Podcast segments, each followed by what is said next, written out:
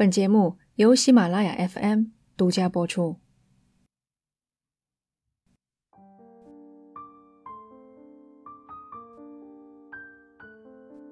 一九二九年的圣诞节，美国北卡罗来纳州，十七岁的少女玛丽·劳森正在做蛋糕。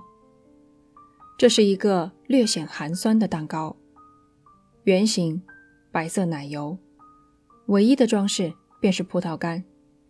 一颗颗陷在奶油里叹气。客厅里没有立圣诞树，没有挂彩灯，壁炉上也没有装礼物的袜子，真是一点过节的气氛都没有。不久前，父亲带着全家人去镇上买新衣服，照了一张全家福，这大概就是他给孩子们准备的礼物了。那个年代，照相是一件非常奢侈的事情。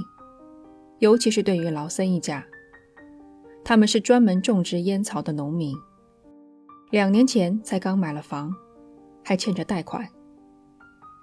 这张花大价钱拍摄的照片，一定会被好好珍藏。节目简介里有这张全家福，后排左起第二个女孩子就是玛丽。不知是否是光线的原因，她的衣服。看着有点紧，特别是腹部。玛丽的新裙子掩盖了一个丑陋的秘密：她怀孕了。同她站在一排的父母、弟弟都在看摄影师，给人的感觉他们对玛丽的变化一无所知。前排的弟弟妹妹更是一脸天真。过不了多久，秘密将大白天下。玛丽将令整个家族蒙羞，每个人都会在背后议论：谁是孩子的父亲？今年的圣诞下雪了，白色圣诞节，最神圣的日子，正是诞生恐怖故事的绝佳舞台。这里是奇谈第一百零六期，猩红圣诞。中午，母亲范妮打发两个小女儿，十二岁的凯莉和七岁的梅贝尔去叔伯家。玛丽、凯莉和梅贝尔三姐妹的年龄差都是五岁，但玛丽明显像个大人，两个妹妹还是孩子。凯莉和梅贝尔在洁白的雪地里留下两串长长的脚印和欢声笑语。离家大约五百米。经过谷仓时，后面突然窜出来一个人。那人戴着黑色宽檐帽，帽檐下射出充满恶意的眼神。姐妹俩吓了一跳，他们的最后一句话很可能是：“爸爸，你怎么在这儿？”父亲查理·劳森沉默不语，举起手中的来复枪，对准凯莉的脑门，砰的一枪。梅贝尔尖叫着，转过身，朝家和母亲的方向奔去。没等他跑出两步，查理换成手枪，对着女儿的背，扣动扳机。凯莉是个爱整洁的孩子，去镇上买新衣服令她兴奋不已。她不止一次对家人和朋友说：“不知道父母会不会同意给她买一双丝袜。”梅贝尔是个美人坯子，挺直的鼻梁，小巧的嘴巴。她选了一条深色裙子，配上方领的白衬衣，坐在照片正中央，淑女又得体。两个女孩倒在血泊中，还在呻吟。查理从谷仓拿了根棍子，对着他们的头砸了一下又一下。凯莉的蓝色帽子在刚才的枪击中被轰飞了。查理捡回来，塞进衣服口袋，又将两具尸体拖进谷仓，拿石头垫在脑袋下，像两个小枕头。他继续摆弄尸体，弯曲手臂叠放在胸口，合上眼睛，最后掏出凯莉的帽子，给她戴上。厚厚的白雪像吸音海绵，吞没了枪响。屋子里，玛丽的蛋糕做好了。此时的她一边烫头发，一边同客人说笑。她一会儿要去参加教会的圣诞活动，尽管父亲警告她不许去。母亲范妮看了眼炉火，该加柴了。她走出屋子，到柴火堆前捡了几根，抱在怀里往回走。这时，身后传来一阵匆忙的脚步声。查理明显是跑着来的，呼出的白气绕着他的脸，肩膀上挂着两支枪。范妮脱口而出的话，应该和死去的两个女儿相差不大。查理，你怎么在这儿？火星从枪口迸发，子弹射进范尼的胸膛，打爆了半颗心脏。范尼手中的木柴。哗啦啦落了一地，鲜血在木头缝隙间流淌。听见枪响，屋里的人吓了一跳。玛丽和客人奔至窗前，见母亲倒在门廊上，父亲正在用枪托砸他的头。玛丽惊声尖叫。客人冲出后门，头也不回地逃回自己家。因为害怕报复，他决定。缄口不言。枪响和尖叫传到了一名过路人的耳朵里。他停下脚步，心想：他们一定在打猎。许多人都在圣诞节打猎，但那尖叫声是怎么回事？过路人耸耸肩，走了。几百米外，邻居和儿子在后院砍柴。也听见了劳森家的惨叫。他们面面相觑。劳森家出事了，这次不比平时的小打小闹，像是真的出大事了。范尼平时很喜欢抱怨，自从查理在劳作时脑袋受伤，他就像变了个人，头疼的厉害，整晚整晚的失眠。大半夜突然从床上直直的跳起，检查自己的枪。有的夜晚，他一圈又一圈的巡视谷仓和房子。夫妻俩经常吵架，芝麻大的小事儿都能让他暴跳如雷。幸好，二儿子亚瑟已经长大了，言语劝不住，就强行将查理摁住。亚瑟晚上穿着衣服睡觉。随时准备起来阻止失控的父亲。范妮惧怕她的丈夫，怕某一天查理会兑现他的威胁，夺走一家人的性命。玛丽跑出去，大哭着哀求父亲停手。查理跨过妻子的尸体，扑向惊恐的女儿。玛丽躲回屋内，两人发生了争斗。玛丽是个大骨架的女孩，你从照片上可以看出，她和弟弟、父亲的身高差不了多少。她抓烂了父亲的脸，指甲缝里残留了裹成卷的脸皮。查理死死地擒住女儿的胳膊，玛丽用尽全力挣脱了右臂，丝毫没有察觉到手臂和肩膀的韧带都被拉伤了。查理见势不妙，干脆松手，拾起放在一边的猎枪，砰！用来猎杀野兽的子弹穿过女儿的脖子，巨大的冲击波回荡在小小的木屋里，整个客厅仿佛都在共振。挂钟停摆了，指针停在了一点二十五分。四岁的詹姆斯。和两岁的雷蒙德也在屋里。枪响一声接着一声，再小的孩子也知道，父亲成了一头杀红了眼的怪物。詹姆斯藏在床底，一个四岁孩子能想到的藏身之处。父亲的脚步声沉重、焦急，越来越近。生命的最后时刻，詹姆斯明白了：怪物总能找到小孩，哪怕他藏在床底。查理将儿子拖出来，用枪托狠狠砸他的头，直到他不再动弹。查理也找到了两岁的雷蒙德，他藏在厨房的炉子后面。臭小子，藏在这么古怪的地方。查理想把他抓出来，但小小的雷蒙德蜷成一团，他怎么也够不着。于是他把枪管伸进去，想直接对着头射杀，可有炉子挡着，枪管反倒被折弯了。范尼平时用的最多的家具，在生死时刻牢不可破的保护着他的儿子。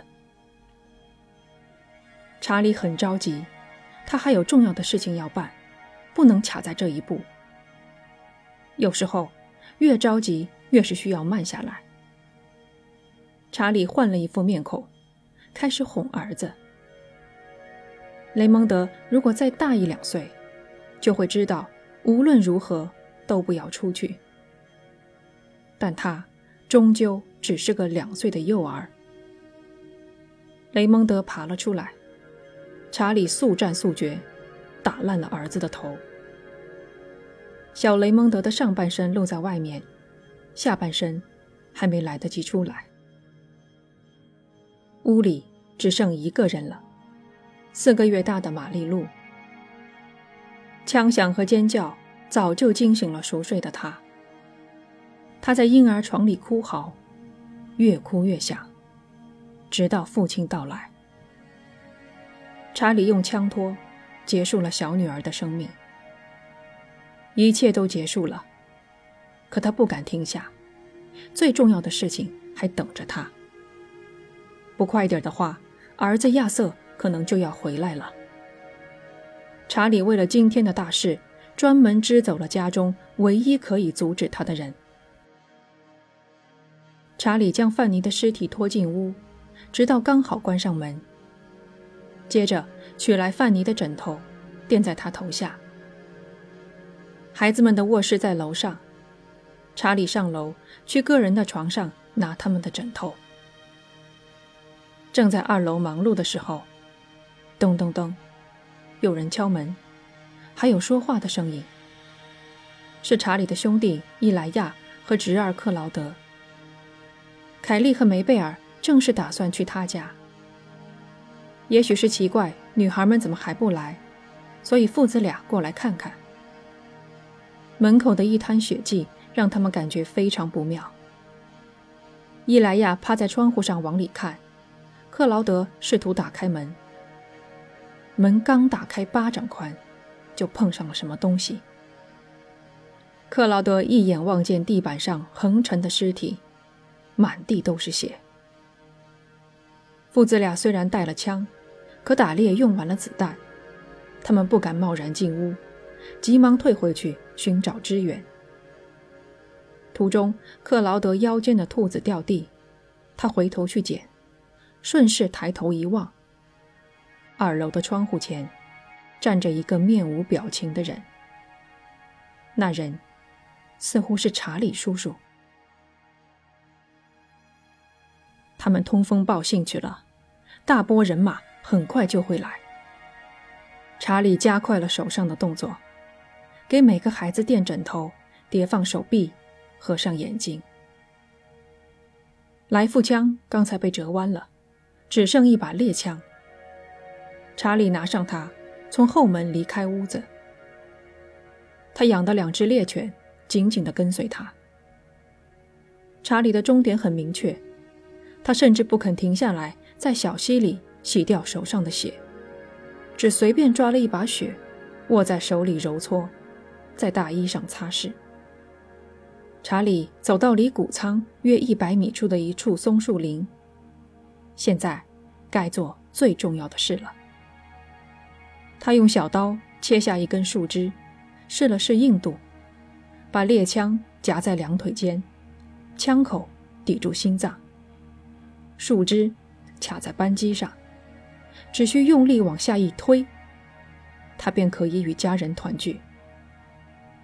然而，意想不到的事情发生了，他下不了手。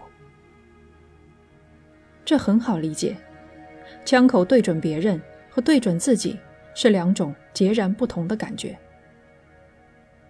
我不知道查理那是在想什么，推理不出，也猜不到。因此，接下来我只会告诉你们，他做了什么。他把手伸进背带裤的口袋，在里面摸出了一小截铅笔头，又在大衣口袋里找到了几张揉成团的收据。这是他身上仅有的纸张。查理抚平纸团，在背面写下：“麻烦可以导致。”停下。另起一行，怪不了任何人。但是，又停下，将纸揉成一团，塞进口袋里。他开始在附近绕圈子，一圈又一圈，脚印相互交融、重叠，形成了一个永远走不到尽头的莫比乌斯环。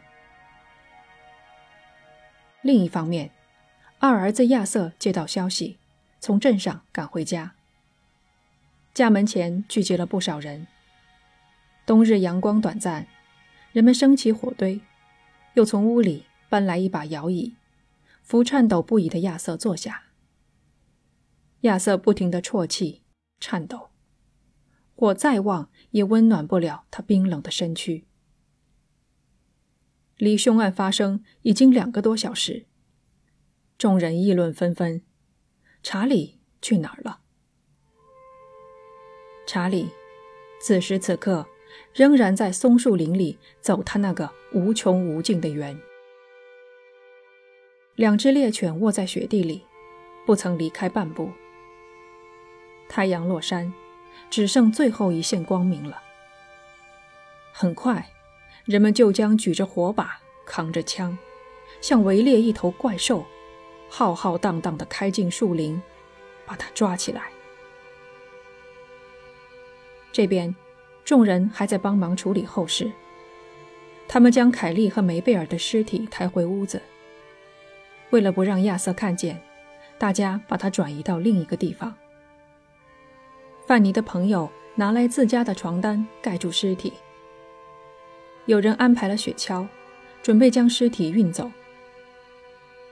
老森家的大黑猫信步而来，仿佛已经预感到今后无人照料，它直接跳进了看热闹的一户人家的车里。不远处，砰！一声枪响。很长时间没人开口。有人循声而去，很快发现了雪地里的脚印，顺着脚印进入松树林。两只猎犬。凄凉的呜咽为他们指明了方向。查理躺在地上，胸口被打出了个血窟窿，血还热腾腾的生着白气。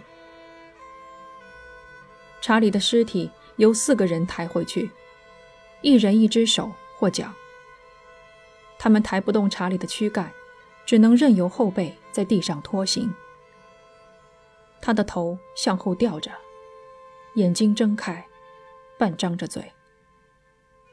回到屋里，他们把查理和家人排在一起。圣诞节，劳森一家除了亚瑟，全部死于非命。家里，玛丽做的葡萄干蛋糕摆放在厨房的桌子上。人来人往，调查的，凭吊的。看热闹的，不知什么时候起，也不知道谁是第一个。有人动手摘下了蛋糕上的葡萄干，有人只想尝尝味道，有的则想留个纪念。葡萄干一颗一颗失踪，亲人只好用一个玻璃罩把蛋糕保护起来。越来越多的人来到劳森家的农场。都想一睹死了一大家子人的谋杀屋。过了段时间，查理的另一个兄弟马里昂想到了个主意：为什么不把农场变成旅游景点呢？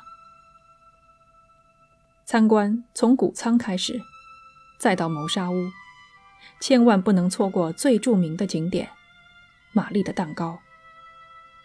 从后门出去，沿查理走过的小径来到松树林。树干上钉了报纸，指明他倒下的地方。景点一开就是五年。玛丽的蛋糕如同温室的花朵，也在玻璃罩里存活了五年。尽管有些皱缩，但奇迹般的，蛋糕没有腐烂。景点关闭时，人们挖了个洞。将蛋糕连玻璃罩一起埋了进去。很难说马里昂到底赚了多少钱。他不再务农，开公司做起了建筑生意，还雇佣了亚瑟。他给亚瑟买了辆绿色跑车，替他还了债，前前后后一共给了他三万美元。在经济萧条的三十年代，这算得上是一笔巨款。亚瑟结婚生子，为叔伯开货车谋生。表面上，他恢复了正常人的生活。实际，他再也不是从前的亚瑟了。他会在吃饭时停下刀叉，静静地注视子女。他开始酗酒，只有借助酒精，才能赶走不断闯进脑海的姐妹、弟弟、母亲和父亲。一九四五年，凶案发生十六年后，亚瑟带着醉意坐进了卡车的驾驶座。卡车撞上路障，翻下公路。亚瑟从窗户甩了出去，当场死亡。劳森一家，包括亚瑟，全部死于非命。查理为什么要杀死全家？两个可能的原因：他的大脑因伤受损，以及家庭矛盾的积累。两个大点的孩子不听他的话了。亚瑟能和他对抗，玛丽也敢无视违抗他的命令。凶案发生几周前，范妮一脸愁容地向几位女性亲人诉苦。查理的脾气阴晴不定，他整天担惊受怕。日子快过不下去了，玛丽也不让他省心。他盘问了玛丽很多次，女儿终于说出了腹中孩儿的父亲到底是谁。原来，孩子的父亲正是查理。几天后，查理提出带孩子们去镇上，一人买一身新衣服。再照一张全家福，作为永久的纪念。感谢你收听这一期的节目，这里是奇谈，我们下周再见。